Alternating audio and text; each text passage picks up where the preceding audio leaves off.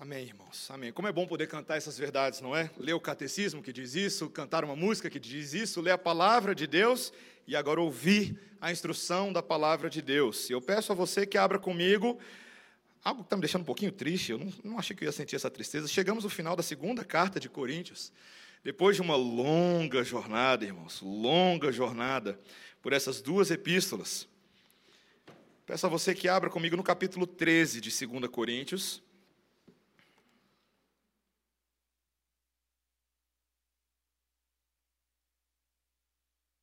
Na próxima semana nós teremos a nossa conferência teológica com o reverendo Paulo Brasil, será uma pregação especial.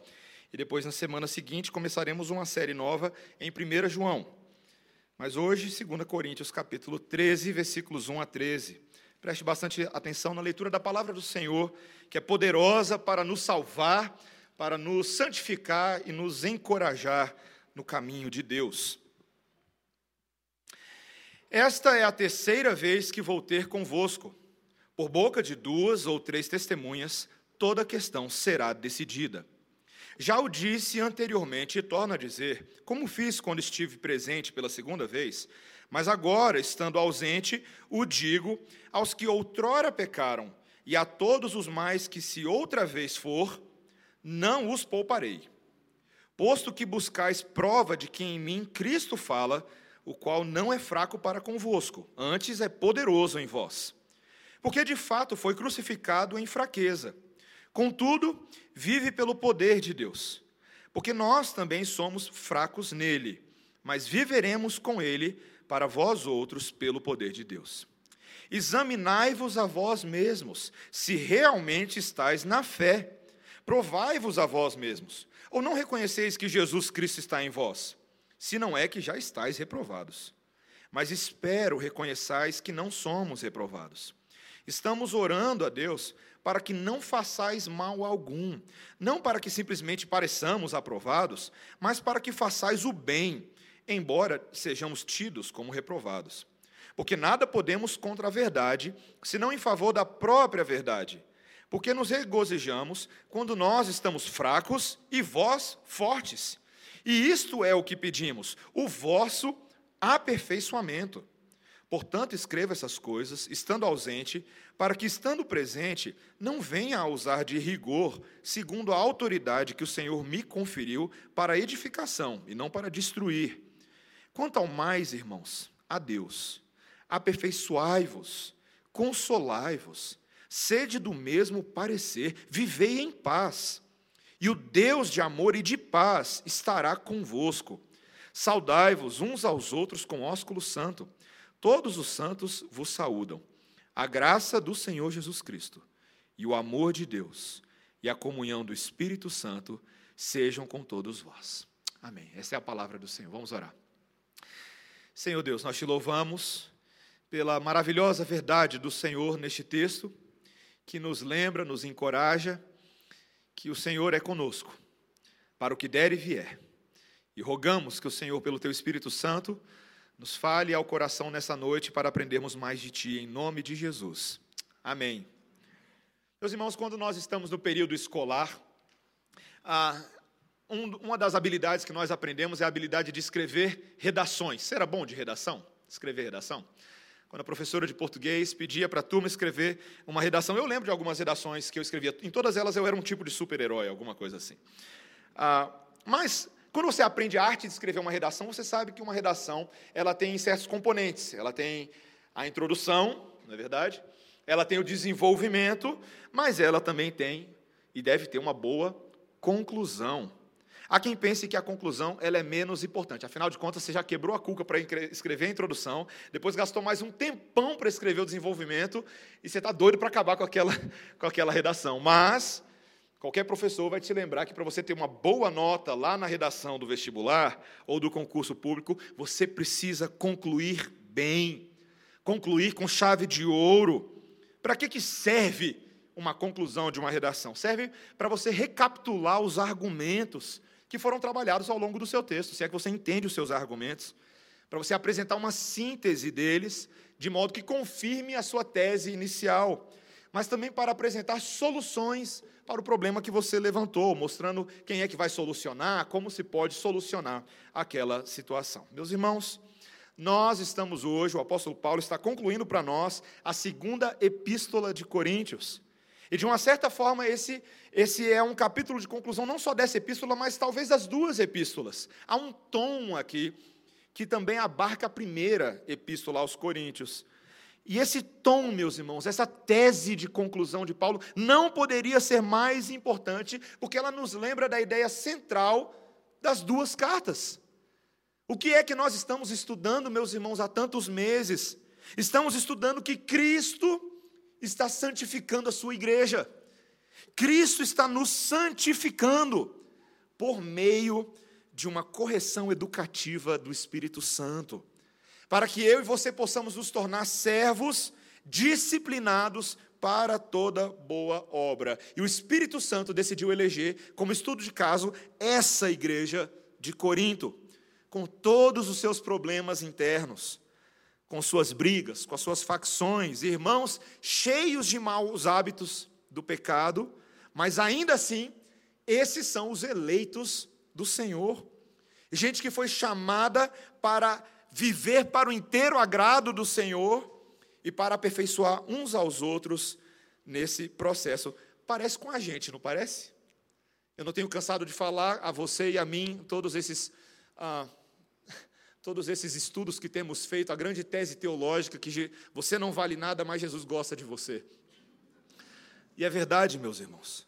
E hoje nós estamos aqui entendendo e recapitulando e confirmando e sedimentando e abraçando pela fé essa boa disciplina formativa do Senhor na vida da igreja.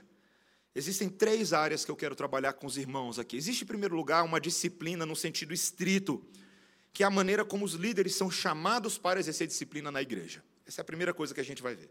Depois, a disciplina no sentido lato, no sentido mais amplo, uma disciplina que visa formar um caráter na igreja, um caráter em nós que seja mais completo, mais íntegro na vida. E em último lugar, uma disciplina que deve ser intencional de uns para com os outros. Nós somos chamados para disciplinar e aperfeiçoar uns aos outros no Senhor. São as três coisas, tá bom? Estrito, amplo e relacional. É isso que nós vamos fazer. Primeiro, essa disciplina estrita dos líderes de Deus. Paulo, logo no versículo 1, ele nos relembra o desejo que havia manifestado no capítulo anterior de visitar a igreja de Corinto pela terceira vez. É a primeira coisa que ele diz aí no versículo 1. A primeira visita de Corinto, só para relembrar, foi aquela primeira evangelização da igreja, quando eles tomaram conhecimento do Senhor. A segunda foi uma visita mais dolorosa, que foi feita após a escrita da primeira epístola aos Coríntios. Mas agora, meus irmãos, a situação toda está demandando uma terceira visita. Essa é uma igreja doente, assolada por toda sorte de pecados, como ele já havia dito no versículo 20 do capítulo anterior, do capítulo 12. Uma igreja de contendas, invejas, iras, porfias, detrações, intrigas, orgulhos, tumultos. Eu nem sabia que existia tanto sinônimo para problema. E o apóstolo Paulo dá uma lista para a gente. Além de outros pecados, eu nem estou citando todos aqui, existem outros pecados que são citados ao longo da carta, dos quais eles ainda não haviam se arrependido. Além de tudo isso, havia uma afronta direta à autoridade apostólica de Paulo que foi impetrada por líderes ali no meio da igreja que disseminaram a dúvida de que Paulo fosse um representante legítimo de Cristo. Mas o que Paulo está falando a partir desse versículo agora é: agora a história vai ser outra. Sabe quando alguém vira para você e fala assim, professor de escola, né? Já está falando de escola, quando fala assim, o bicho vai pegar. É isso que vai acontecer, meus irmãos. Ele se dirige a partir do versículo 2 agora a esses que insistiam numa vida de pecado, para dizer que se ele precisar pisar o pé em Corinto de novo, olha no versículo, final do versículo 2: Não os pouparei, posto que buscais, ele diz no versículo 3, prova de que em mim Cristo fala, o qual não é fraco para convosco, antes é poderoso em vós. Paulo vai implementar, gente, um processo disciplinar que será uma verdadeira demonstração do poder e da força de Deus. Eles não vão gostar muito do que está vindo por aí, não. Meus irmãos, apenas para esclarecer, antes que a gente entenda assim, poxa, será que Paulo agora vai para um ato de vingança pessoal? Será que agora ele vai resolver no murro, no braço? Não. O que Paulo vai fazer aqui não é algo motivado por parcialidade ou por segundas intenções vingativas. Não, tudo será tirado a limpo. É o que ele diz, vai haver uma investigação cautelosa. Olha o versículo 1, a segunda parte. Por boca de duas ou três testemunhas, toda questão será decidida. Ele está fazendo aqui uma citação de Deuteronômio, capítulo 9, versículo 15, aonde a lei enfatizava, a lei lá do Antigo Testamento enfatizava a exigência de pelo menos duas testemunhas para verificar a verdade a respeito de uma determinada acusação. Esse era o procedimento bom, esse era o procedimento correto. O próprio Senhor Jesus Cristo, entendendo a verdade disso, ele incorporou essa demanda, essa exigência, quando ele foi falar sobre um assunto semelhante lá em Mateus, capítulo 18, versículos 15 e 6. Ele estava ensinando os seus discípulos sobre esse negócio de disciplina eclesiástica. E ele disse o seguinte, lá em Mateus 18, 15 e 16. Presta atenção. Se o teu irmão pecar contra ti, vai arguí-lo entre ti e ele só. Se ele te ouvir, ganhaste a teu irmão. Se, porém, não te ouvir, toma ainda contigo uma ou duas pessoas, para que pelo depoimento de duas ou três testemunhas toda palavra se estabeleça.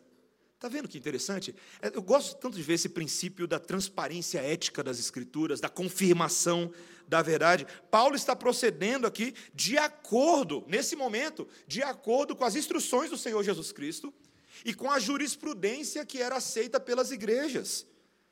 Em vários outros lugares no Novo Testamento você vai ver exatamente esse mesmo padrão.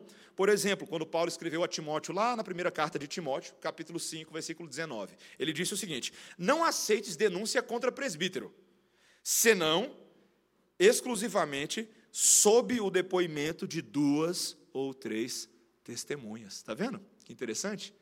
Há um zelo um zelo do apóstolo Paulo para verificar adequadamente as situações. Além disso, eu percebi aqui, meus irmãos, tem um desafio implícito que Paulo está soltando aos seus oponentes. Se alguém quisesse acusar ele, aquela pessoa deveria levantar duas ou três testemunhas.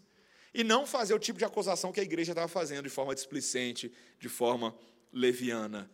Meus irmãos, tudo isso, todo esse procedimento, todo esse zelo, seria a prova que essa igreja tanto procurava, como Paulo disse, de que Cristo falava por meio de Paulo. Meus irmãos, essa é uma questão que está em jogo aqui. Essa é uma questão muito importante. Os opositores de Paulo haviam adotado vários critérios para dizer o que era um apóstolo aceitável. E a gente viu isso ao longo da carta. Ó, apóstolo aceitável é alguém que tem uma verdadeira presença pessoal. E aparentemente Paulo não tinha assim uma presença tão, tão forte, talvez estivesse um pouco enfraquecido pela doença. Eles diziam: um verdadeiro representante de Jesus tem que ter uma eloquência poderosa, tem que ser um homem que mova as multidões.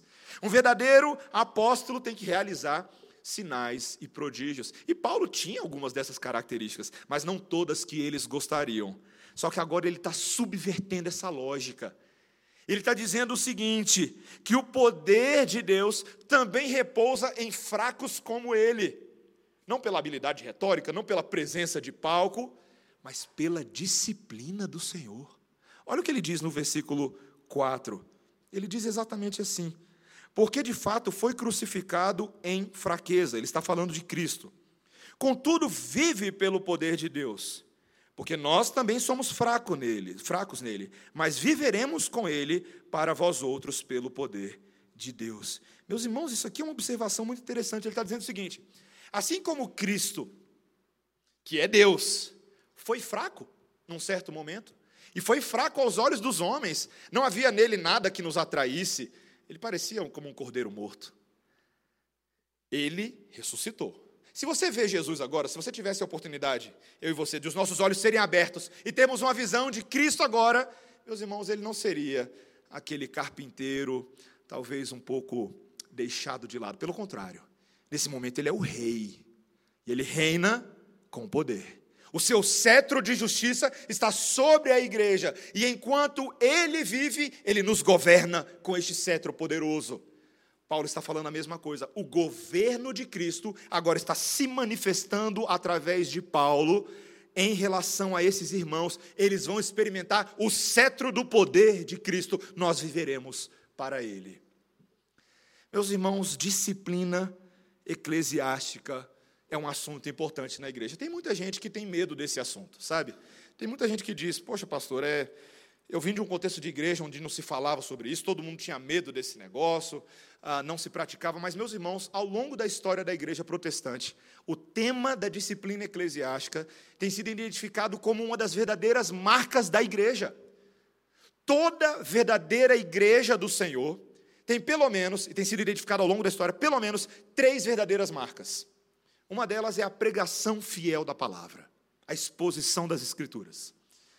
A segunda marca, que acompanha a primeira, são os sacramentos que derivam dessa palavra: o batismo fielmente realizado, a, meia, a, a mesa do Senhor, a ceia do Senhor.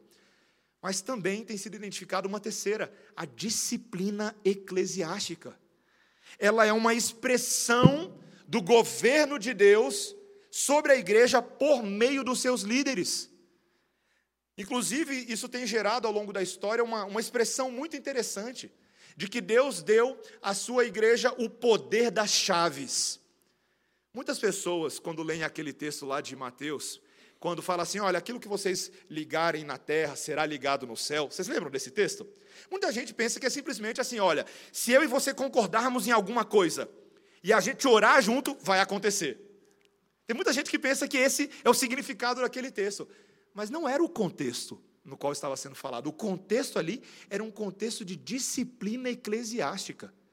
O Senhor Jesus Cristo estava dizendo que quando dois líderes da igreja, dois homens de Deus, estão em concordância, são autorizados pelo Espírito Santo de Deus para realizar a disciplina, o que eles estão fazendo na terra está ligado nos céus. Quando o conselho de uma igreja, quando uma liderança disciplina uma pessoa ah, e dependendo do resultado, uma disciplina poderia gerar, por exemplo, uma excomunhão de alguém. Nem sempre é o caso, mas poderia ter uma penalidade de excomunhão. A palavra de Deus diz que aquela excomunhão, olha que interessante, é uma validação terrena de uma realidade espiritual que está sendo vista ali. Os frutos daquela pessoa não são frutos de um crente não são frutos de um filho de Deus, e portanto o conselho está chancelando, reconhecendo aquilo que os frutos parecem indicar após uma cuidadosa investigação. É como se o conselho estivesse dizendo que uma pessoa, nesse caso específico, ela é um apóstata. Ela tinha jeito de crente, ela parecia um filho de Deus, mas as suas ações denunciam que ela é um gentil. Ela não tem ainda o seu coração transformado. Meus irmãos, este assunto é muito sério.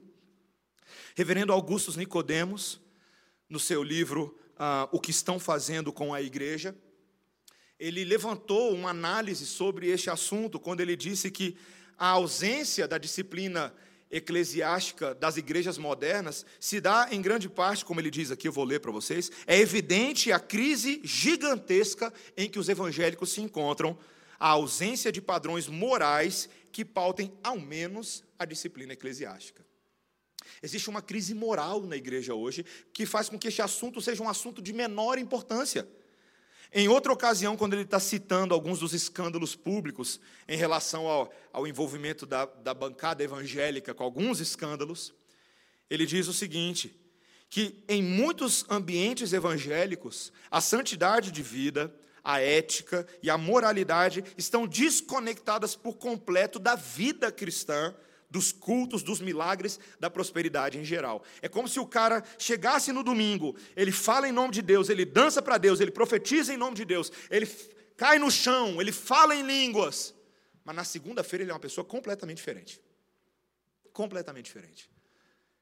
Eu não vou citar nomes, mas os irmãos reconhecem que existem muitas figuras públicas que são exatamente esse caso. Meus irmãos, disciplina eclesiástica é um assunto sério porque mostra que a igreja leva a sério aquilo que Deus diz em Sua palavra. Tem muitos pastores que têm medo, muitas vezes, de exercer a disciplina eclesiástica, porque eles acham que isso é apenas uma coisa que se volta contra eles. Ah, eu não vou, eu não vou fazer disciplina porque eu não tenho moral para fazer isso e eu nem tenho, ah, eu não me vejo na autoridade para fazer. Se eu acabar fazendo, vai dar problema para mim. E tem muita ovelha que pensa assim: meu pastor não tem moral para fazer disciplina eclesiástica. Eu já ouvi isso também.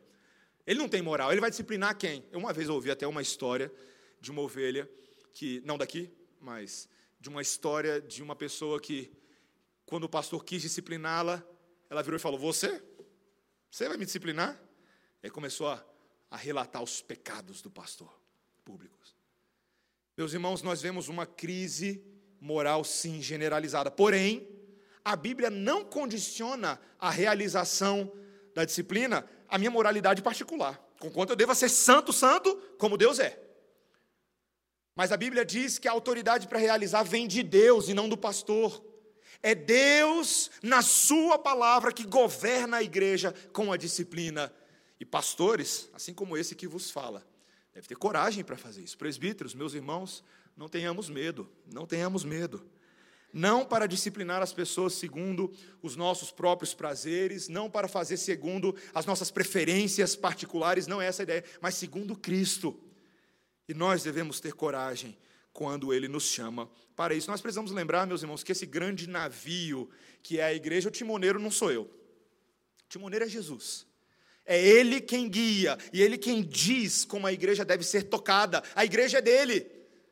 E compete a nós, cada um de nós, inclusive eu, a nos sujeitarmos à igreja dele, ao método dele e não o nosso método. Por isso, a disciplina eclesiástica deve ser realizada fielmente Sei que alguns irmãos, e já falei isso antes, se tornaram membros dessa igreja ah, em momentos curiosos que tivemos no passado da vida da igreja, quando certas disciplinas se tornaram públicas. Nem toda disciplina que é realizada por um conselho tem um caráter público, algumas delas são privativas, realizadas entre o conselho e a ovelha. Mas de vez em quando, dependendo da notoriedade do pecado, da forma pública como ele, ele vem à tona, é muito necessário que a igreja conheça certos processos e tome conhecimento das sentenças que foram dadas. E eu sei que alguns de vocês, irmãos, se tornaram membros da igreja ou começaram a vir na igreja num momento muito delicado da nossa história no passado, quando passávamos por um desses processos, ou alguns desses processos.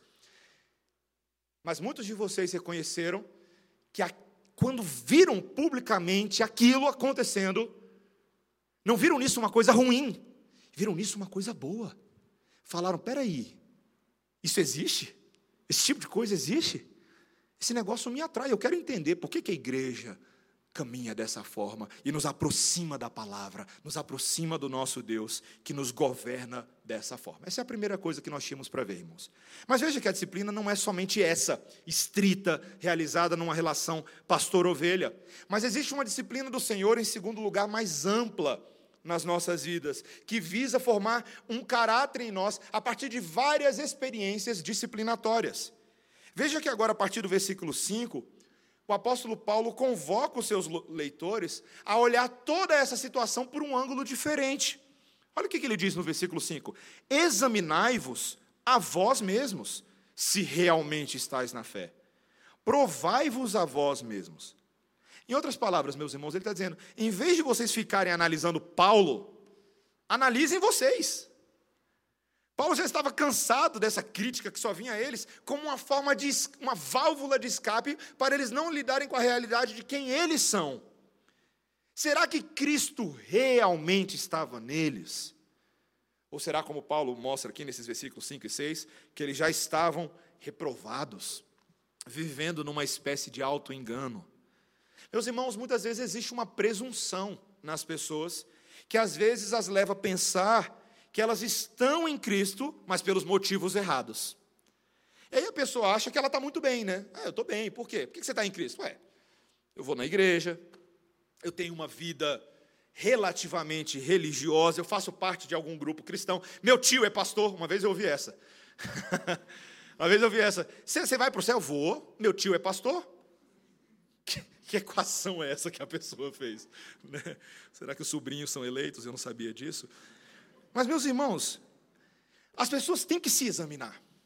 Examinai-vos, cada um de nós tem que fazer um exame para ver se existem verdadeiros frutos do Espírito Santo dentro de cada um de nós. No caso dessa igreja, a evidência de que algo estava profundamente errado com eles era justamente essa alta tolerância com a imoralidade. Eles não estavam abraçando as implicações éticas de se viver para Cristo. Você pode dizer que você é de Cristo, mas viver como um ímpio. Viver a sua vida de forma completamente torta. E esses irmãos estavam com uma vida que, em vez de ser caracterizada pelos frutos do Espírito, estavam muito caracterizadas pelas obras da carne. Você lembra aquelas lá de Gálatas capítulo 5? Esses irmãos estavam vivendo no pecado, repetida e contumazmente, obstinadamente. E por isso a disciplina eclesiástica se fazia necessária. Meus irmãos, a disciplina eclesiástica como nós temos falado aí nas últimas semanas, ela serve para dar um choque de realidade na gente, sabe? Ela nos faz acordar da nossa letargia espiritual, quando o pecado meio que cauterizou a nossa mente, a gente está achando que é tudo normal, que é tudo de boa, que a, deixa a vida me levar, vida leva eu, e de repente, Deus entra na nossa história e denuncia o nosso pecado, e ao nos expor, ele gera uma espécie de temor no nosso coração, um medo que nos leva ao arrependimento. Como um amigo meu diz, é um saborzinho de inferno que ninguém quer.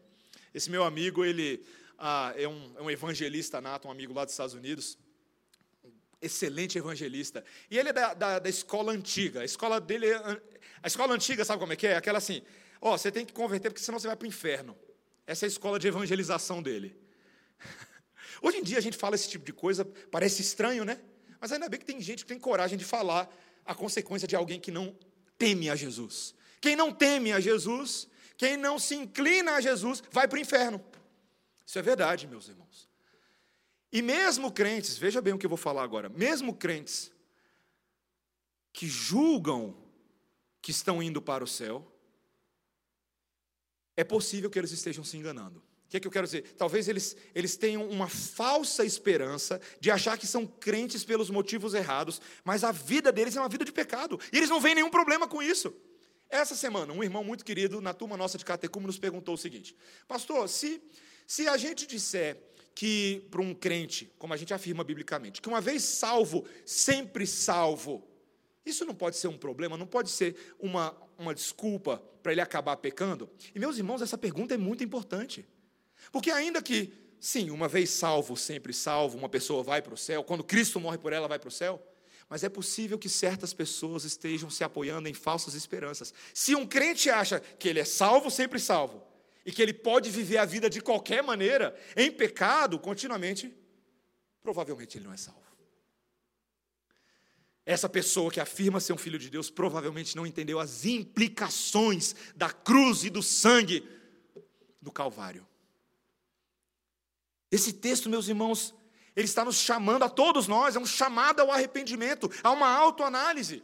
O pastor John Stott, já falecido, nesse momento na presença do Senhor, disse o seguinte em um dos seus livros: à medida que a igreja tolera o pecado dentro de si e não o condena por si mesma, ela falha em demonstrar ao mundo o poder que Jesus Cristo tem para salvar do pecado. E jamais atrairá o mundo para Cristo. Foi o que o John Stott disse. E ele estava corretíssimo. Quando uma igreja diz que está cheia do poder de Deus, está cheia da graça de Deus, da alegria de Deus, mas faz vista grossa para o pecado, o mundo olha de fora e fala assim: hum, bela hipocrisia, né? Assim é fácil, até eu viro crente desse jeito. Muitas pessoas desconfiam da legitimidade da igreja porque ela não disciplina, porque ela não leva a sério a tratativa do pecado.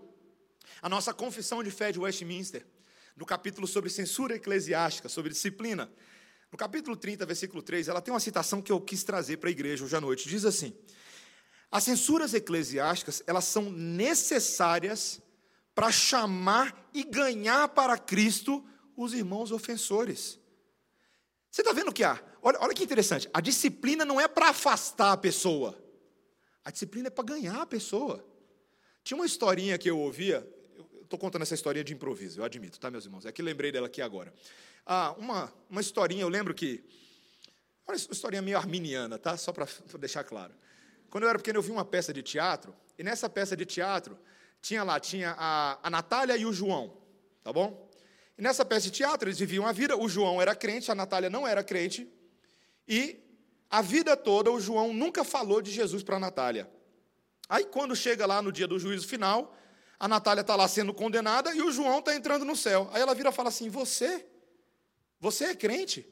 Por que, que você nunca me falou de Deus? Aí o João vira e fala, fala assim para ela: Olha, eu nunca te chamei a atenção pelos seus pecados, porque eu tinha medo de perder a sua amizade. Aí ela fala assim: Mas eu acabei perdendo a minha vida para toda a eternidade, porque você não quis me chamar a atenção, porque você não quis me falar de Cristo. Meus irmãos, muitas vezes, nós deixamos de repreender e de disciplinar, porque a gente tem medo de perder as pessoas. Já ouvi pastores falando: ah, se disciplinar, vai sair da igreja. Meus irmãos, o objetivo primeiro da disciplina é reconquistar o coração daquele que está na boca do perigo, naquele que está fazendo coisa errada, para que, mesmo que na hora da disciplina ele não reconheça isso com muitos bons olhos, até fique meio chateado, mas lá na frente, como o autor de Hebreus fala, lá na frente, quando ele olhar para trás, ele vai ver que a disciplina foi boa. Que ele não gostou na hora, mas depois o resultado dela foi livrá-lo da morte. Meus irmãos, a disciplina é para ganhar pessoas para Cristo, é para sacudi-las, é botar a mão no ombro e falar: acorda, meu irmão. Se você não mudar o seu caminho agora, a perdição logo adiante vai ser muito pior.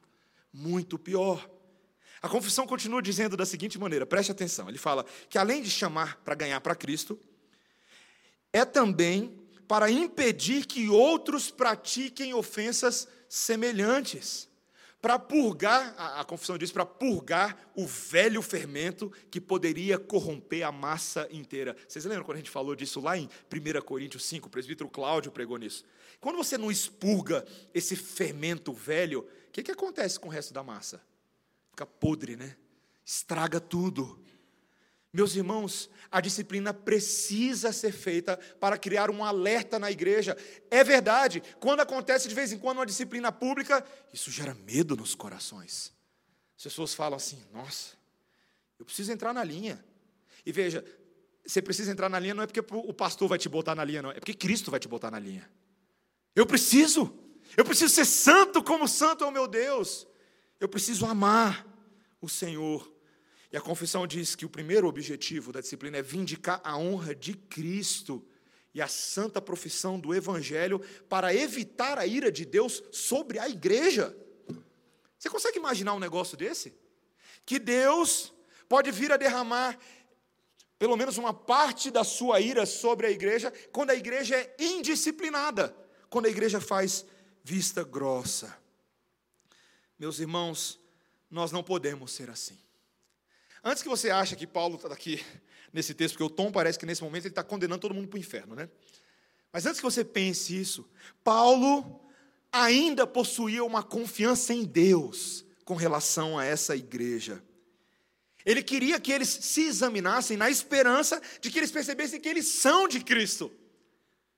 E de que, apesar da sua precariedade espiritual, eles ainda são filhos de Deus.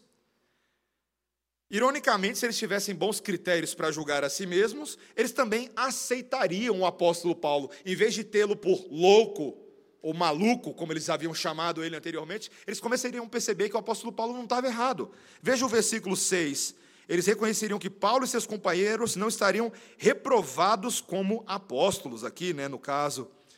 Meus irmãos, o desejo do apóstolo Paulo é que as suas palavras fossem suficientes para ele não ter que disciplinar a igreja. Gente, Paulo não estava aqui doido para disciplinar, não, tá? É, uma vez eu confidenciei aos meus caros presbíteros que uma das partes mais difíceis, provavelmente a parte mais difícil do ministério pastoral, é esse elemento da disciplina. Se eu pudesse não ter que fazer, eu não faria, meus irmãos, honestamente, é muito difícil de fazer, é muito duro. Paulo também tinha esse mesmo coração. Ele não queria ter que disciplinar, ele não é um, um, doido por disciplinar, pelo contrário, ele quer ver o bem da igreja. Olha o versículo 7, veja comigo. Estamos orando a Deus para que não façais mal algum, não para que simplesmente pareçamos aprovados, mas para que façais o bem embora sejamos tidos como reprovados. Mesmo que a igreja não entendesse bem as motivações do apóstolo Paulo, ele se faria fraco para que a igreja estivesse bem. Ele teria sua própria reputação questionada pelo bem da igreja, se necessário fosse para discipliná-los e que eles não viessem a gostar disso.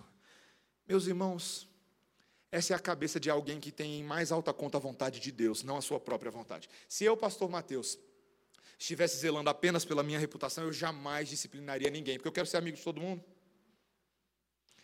Mas importa mais ser amigo de Deus, não é verdade? Importa mais agradar a Deus do que aos homens, satisfazer a Deus do que aos homens, amar mais a vontade de Deus do que aos homens. Mas nós queremos que os homens conheçam a Deus. Nós queremos que as pessoas se analisem, façam um check-up. Você é bom de fazer check-up? Qual foi a última vez que você fez check-up no médico? Você já fez check-up no médico? Eu sou novo ainda, mas já tive que fazer check-upzinho só para ver se estava tudo bem, né? Check-up é uma coisa, uma experiência meio dolorosa, porque você acaba descobrindo mais a respeito de si do que você gostaria, né? Quando o, o, médico começa com aquelas ações preventivas, né? Já, já tomou vacina tal, já fez tal coisa, né? Eu botei aqui, já estabeleceu uma dieta equilibrada, né? Ele começa a dar certas orientações, né? não para mim, mas para as pessoas, parar de fumar, né? É, que mais? Ferramentas para a criação de uma rotina de atividades. Isso é, é o elemento preventivo do check-up. Mas às vezes o check-up acaba descobrindo certas doenças ou questões que nós temos no nosso corpo. Ah, não é verdade? Diabetes, hipertensão. A última vez que eu fui, eu descobri que eu tinha um colesterol mais alto do que eu achava. E meus irmãos, eu, eu pensei, ué, mas eu? Eu, colesterol alto? Eu sempre fui tão atleta a vida toda, né? E sabe, aquilo me deu um baque, meus irmãos. Um médico falou assim: olha, talvez você pode cortar um pouquinho o queijo, cortar um pouquinho o leite. Eu falei, ah, interessante, mexer na minha alimentação. Isso é bom de fazer check-up espiritual? Você se submete aos médicos que Deus coloca no meio da igreja para te ajudar a andar na linha? Porque às vezes o seu colesterol espiritual está alto. Às vezes está faltando práticas espirituais boas. Você está vivendo uma vida se arrastando no pecado, quando Deus gostaria de te corrigir, por meio da leitura da palavra, da oração. Você confessa os seus pecados a certos irmãos de confiança, para que você possa ter o seu coração sarado. Pessoas, círculo de amizade, gente com quem você pode prestar contas. E aquela pessoa joga luz, porque você está no meio do furacão, você não está vendo nada, mas ela joga luz e fala: olha, considere isso, a palavra de Deus diz aquilo. Você, você é bom de fazer isso. Meus irmãos, nós temos que diagnosticar as nossas doenças espirituais. Sabe por quê? Porque se a gente não fizer isso, o remédio que Deus pode vir a dar para a gente depois é mais amargo dói mais na língua, é aquele purgante que ninguém gosta. Meus irmãos, nenhum de nós quer ter que passar pelo peso da ira de Deus, do cajado de Deus, em situações de perdição. Por isso, meus irmãos, desde já, um princípio para a gente é que o crente de verdade, ele sempre se sujeita à disciplina do Senhor quando os líderes estão alinhados com a palavra, quando eles mostram, olha, é isso que a palavra de Deus diz, não é o que a gente diz, é o que a palavra de Deus diz. O que você tem a dizer sobre isso? O crente, pode doer nele, mas ele fala assim: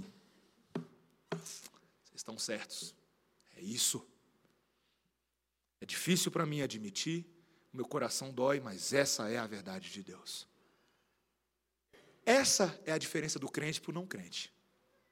O não crente, ele ouve a voz do seu Senhor pela palavra, por boca dos presbíteros, pela pregação do Evangelho, ele fala: esse negócio não é comigo. Eu prefiro os caminhos do meu coração do que os caminhos de Deus. Meus irmãos, nessa noite o nosso Pai Celestial está nos disciplinando, Ele está melhorando o nosso caráter. Crianças espirituais dão trabalho, todos nós somos, de uma certa maneira, crianças espirituais, e vocês que são pais, vocês têm crianças que dão trabalho. Ontem, particularmente, só para citar isso também, eu tive que disciplinar minha pequena filha Melissa de uma maneira como eu ainda não tinha feito. Doeu mais em mim do que nela, eu prometo para ela, onde eu vou falar isso. Mas ela estava testando, ela estava puxando os limites. e nós tivemos que aumentar o rigor. Ninguém quer ter que chegar nesse ponto, meus irmãos. Seria tão mais fácil se cada um de nós ouvíssemos a voz do Espírito falar: Eu entendi, desculpa, me perdoe, Senhor, eu vou sair desse caminho mal, eu vou entrar no teu caminho. Ouça enquanto é tempo, como nós ouvimos hoje pela manhã, o presbítero Charles também pregando nisso. Nós estamos sendo chamados para ser aperfeiçoados. E em último lugar, meus irmãos, cada um de nós, isso não é só o pastor da igreja que faz, cada um de nós, intencionalmente nesse relacionamento, é chamado para fazer isso. Esse é o nosso último ponto. Veja que agora os versículos 11 e 13 vão fechar a carta de 2 Coríntios. Paulo está se despedindo dessa igreja, chamando-os de irmãos. Está vendo aí o detalhezinho? Se você estivesse lendo isso aqui, você passaria por cima, provavelmente. Irmãos. Ele não chamou eles de ímpios, não chamou eles de bando de vagabundo que não entende nada. Chamou de irmãos. Irmãos. O tom é de quem é irmão, é afetivo.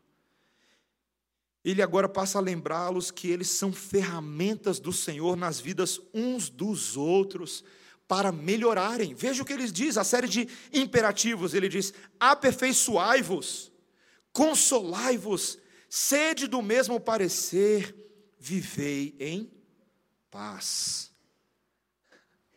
Ele vira para essa igreja e basicamente fala: tudo que vocês estavam fazendo, muda, vive diferente.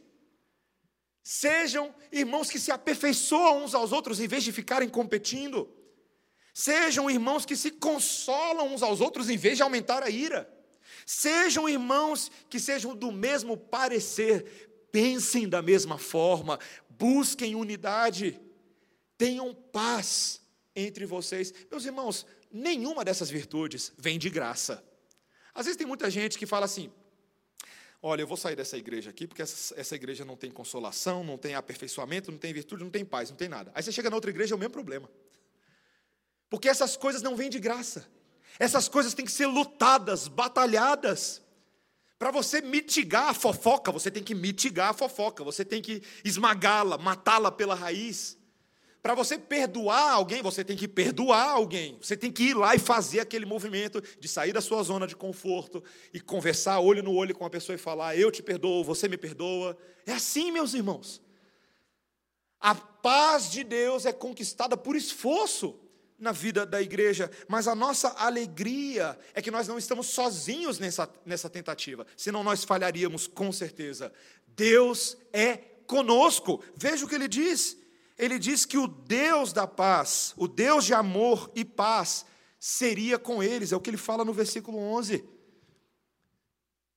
Quando vocês obedecerem ao Senhor dessa forma, vocês perceberão que Deus é com vocês que Ele está multiplicando o fruto da paz, que Ele está multiplicando o fruto da consolação. Que os esforços de vocês, ainda que sejam tão pequenininhos na fidelidade de vocês, para Deus tem grande valor. E Ele vai aumentar o fruto da vossa sementeira. Meus irmãos, Paulo entende que isso aqui é uma coisa muito prática. Isso não é teoria. A gente não está falando de teoria aqui, a gente está falando de prática. Tanto no versículo 12, ele me pode parecer também um detalhe sem importância para você, mas ele vira para a igreja e fala que esses irmãos deveriam se saudar uns aos outros com um ósculo santo. Eu quero todo mundo se beijando. sabe quando, sabe quando Isso é muito engraçado. Sabe quando duas crianças brigam e o pai fala assim: "Agora você vai pedir perdão para ele e você vai pedir, vai dar um abraço e vai dar um beijinho um no outro". É isso que Paulo está fazendo. E, e, gente, não é um beijo sensualizado, erotizado, tá? É um ósculo santo. É um beijo que representa os afetos de Cristo, de Deus na vida da igreja. Beijem-se uns aos outros. Eu estou mandando vocês. Meus irmãos, isso é muito prático, isso é muito sério. Até porque a gente sabe que para dar um beijo numa pessoa que você não gosta, leva um esforço, né? Aquele irmão que é mais feinho, uns fisicamente, outros espiritualmente. Paulo está falando: beijem-se no amor de Cristo, saúdem uns aos outros. Inclusive, ele adiciona: os santos vos enviam saudações, é o que ele fala no final do versículo 12. Ele está falando da igreja da Macedônia, que estava com o apóstolo Paulo. Estes aqui que tiveram um relacionamento aqui e ali um pouco complicado com vocês, mas estes aqui estão saudando vocês. Os pobres da Macedônia, eles estão cumprindo o mandamento. E se os pobres da Macedônia estão fazendo isso, façam vocês também. E ele termina, meus irmãos, essa segunda epístola aos Coríntios, trazendo a nós uma impetração de uma bênção trinitariana. Veja o que ele diz no versículo 13, quando ele encerra dizendo: A graça do Senhor Jesus Cristo e o amor de Deus e a comunhão do Espírito Santo sejam com todos vós. A bênção de Deus, o favor de Deus nos envia nessa missão, essa é a nossa missão. Nos aperfeiçoarmos, nos consolarmos, cuidarmos uns dos outros, termos paz, essa é a nossa missão. Deus nos envia nessa missão. Carreguem essas virtudes pelo mundo, e quem nos envia nela é o Deus trinitariano, o Pai, o Filho e o Espírito Santo. Meus irmãos, daria para fazer um sermão inteiro só nesse versículo inteiro. Mas eu vou poupá-los disso para trazer apenas alguns detalhes. O que Paulo quer dizer com isso é que o próprio Deus trinitariano está engajado nesta mesma missão. Esta não é a missão da igreja, é a missão de Deus. O Pai, o Filho e o Espírito são uma comunidade de paz, uma comunidade de amor, uma comunidade que exemplifica para a igreja e capacita a igreja na sua missão. Quando ele fala assim, olha, vocês estão indo na graça de Jesus. Que graça é essa de Jesus? É um favor de Deus imerecido para que nós nos reconciliemos uns com os outros. É o que a gente estudou nessa carta. A graça reconciliatória de Jesus, que está reconciliando todas as coisas consigo mesmo. Deus, o Pai, está sendo reconciliado conosco por meio de Jesus. Ele é o gancho da reconciliação. Ele fala: o amor de Deus o Pai, a graça de Jesus, o amor de Deus o Pai. O Pai nos ama. Meus irmãos, como é importante lembrar, quando a igreja está, parece o bicho está pegando, o fogo está queimando, como é bom lembrar que o Pai nos ama. E o pai que ama corrige, não é verdade? O pai de verdade que ama é o pai que corrige. O pai que não corrige, ele diz que ama, mas ele não ama. Ele não ama. O pai que ama, corrige. Esse é o nosso Deus. Em tudo isso, vemos o amor de Deus. Mas ele também fala da comunhão do Espírito Santo. O Espírito Santo de Deus é aquele com quem nós temos participação. Comunhão é que nós estamos participando de algo que vai além de nós. Nós estamos ligados a Deus, unidos a Deus, na videira que é Cristo por meio do Espírito Santo que nos une, que nos dá comunhão. Essa é a liga que nos liga a Deus e nos liga uns aos outros. Nós somos irmãos uns dos outros pela comunhão do Espírito Santo de Deus. Esse é o alvo da igreja, meus irmãos. Graça, amor e comunhão. Essa é a conclusão da redação de Deus para as nossas vidas. Essa é a conclusão, gente. Esse é o alvo, essa é a meta. Deus não está apenas recapitulando tudo o que aconteceu, os argumentos do passado, Ele está apontando para o futuro. Essa igreja de Corinto vai dar certo, porque o que sustenta ela é a graça, o amor e a comunhão que vem de Deus. O que faz a igreja dar certo, o que faz os irmãos se relacionarem adequadamente, é porque eles são sustentados pela sobrenatural graça, amor e comunhão. Só assim a igreja perdura, senão ela desmancha sozinha. Nós temos que crescer, meus irmãos, nessa convicção. Cada um de nós, nessa noite, está sendo chamado para um autoexame. Um autoexame. Como vai a sua vida espiritual? Hoje pela manhã, quando participamos da ceia do Senhor, talvez teria sido oportuno, por ocasião desse sermão, ter feito a ceia de noite, mas eu só pensei nisso agora. Por ocasião da ceia do Senhor, hoje pela manhã, o presbítero Charles trouxe uma excelente explanação do texto de Provérbios, que talvez o Charles perceba o tanto que está parecido com esse que nós estamos pregando agora. Deus faz essas coisas, né, Charles? Ele une a verdade. Mas quando eu fui para a mesa do Senhor, eu fiquei pensando, como muitas vezes nós fazemos pouco caso da correção de Deus. Deus, meus irmãos, Deus não quer corrigir o outro do lado de lá. É tão fácil falar lá do outro, né? Ele está precisando ouvir essas coisas que o pastor falou hoje à noite.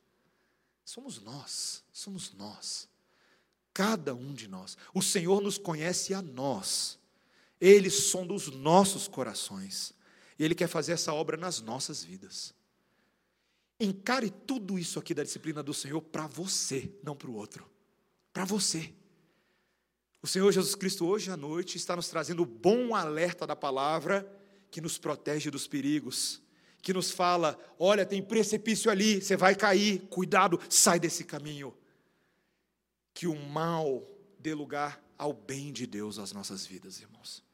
E que nós amemos a vontade de Deus e que não tenhamos medo de vivermos sob a disciplina do Senhor e levarmos a disciplina uns aos outros, como a palavra do Senhor ordena, que nos aperfeiçoemos uns aos outros. Faça isso pelos seus irmãos. Eu quero dar um último conselho para a igreja dentro dessa, dessa carta de 2 Coríntios. Não fui eu que inventei, foi um comentarista que eu li, ele fez essa recomendação. Se você tem um dever de disciplinar os seus irmãos positivamente, o que, que você tem feito na prática por eles? Você tem encorajado os irmãos que estão fracos? Você tem olhado para a igreja com um olhar de compaixão, como Cristo tem por você? E esse comentarista ele diz o seguinte: Qual foi a última vez que você escreveu uma carta ou um recadinho para alguém que está precisando de uma palavra de encorajamento, de consolo? Você é bom de fazer isso? Você já fez? Eu não sou muito bom de escrever essas cartinhas, não. Mas essa semana, por conta da pregação que eu tinha que fazer, eu tinha que dar o exemplo. Então, meus irmãos, eu escrevi uma cartinha essa semana para uma pessoa, um amigo meu que precisava de um encorajamento. E eu quero fazer esse dever de casa com vocês. Nunca faço muito isso, mas essa semana a gente vai fazer isso. Essa semana, você, com fé em Deus, você vai pensar em uma pessoa que tem passado por alguma aflição, que precisa de alguma maneira de uma orientação, de uma correção, de um consolo da parte de Deus, escreva para ela. Eu desafio você a fazer isso. Escreva para ela. Mande, pode ser, pode ser uma mensagem no WhatsApp, pode ser uma mensagem no Facebook, pode ser uma cartinha. Escreva algo para alguém que precisa ser consolado, talvez alguém que esteja se sentindo tão desamparado na vida e que acha que todo mundo a abandonou, que você pode ser esse instrumento do Senhor na vida dela. Essa semana, meu, meus irmãos, eu tive a, a triste notícia de duas pessoas, dois amigos meus que faleceram, lugares diferentes. E os dois tiveram histórias muito parecidas. Eles julgaram que Deus os havia abandonado porque a igreja se afastou demais deles quando eles cometeram certos pecados. Eles nunca foram disciplinados, nunca foram restaurados. As pessoas simplesmente se afastaram deles. Nós não podemos permitir isso acontecer no nosso meio. Você nessa noite é um instrumento do Senhor para encorajar os seus irmãos. Faça isso essa semana. Escreva algo, ligue para alguém, mande uma mensagem. Que o Senhor nos abençoe nessa missão. Amém, meus irmãos? Vamos orar. Senhor Deus, nós não queremos viver de forma alguma um evangelho indisciplinado, Senhor. Senhor, nós entendemos que nessa noite a graça, o amor e a comunhão de Deus estão sendo renovados em nossas vidas o Deus que não se afastou de nós quando pecamos, pelo contrário, morreu pelos nossos pecados. A disciplina máxima foi realizada naquela cruz, quando a ira plena de Deus foi derramada sobre o Filho de Deus inocente. E ali ele experimentou a morte em nosso lugar, ele bebeu do veneno que nos era reservado. Mas Ele também, Senhor, ao fazer isso, ao tomar o cálice da ira de Deus, nos deu a partilhar de um outro cálice, um cálice de esperança e de justiça. E nós fomos disciplinados em Jesus, para nos tornarmos disciplinados como Ele é.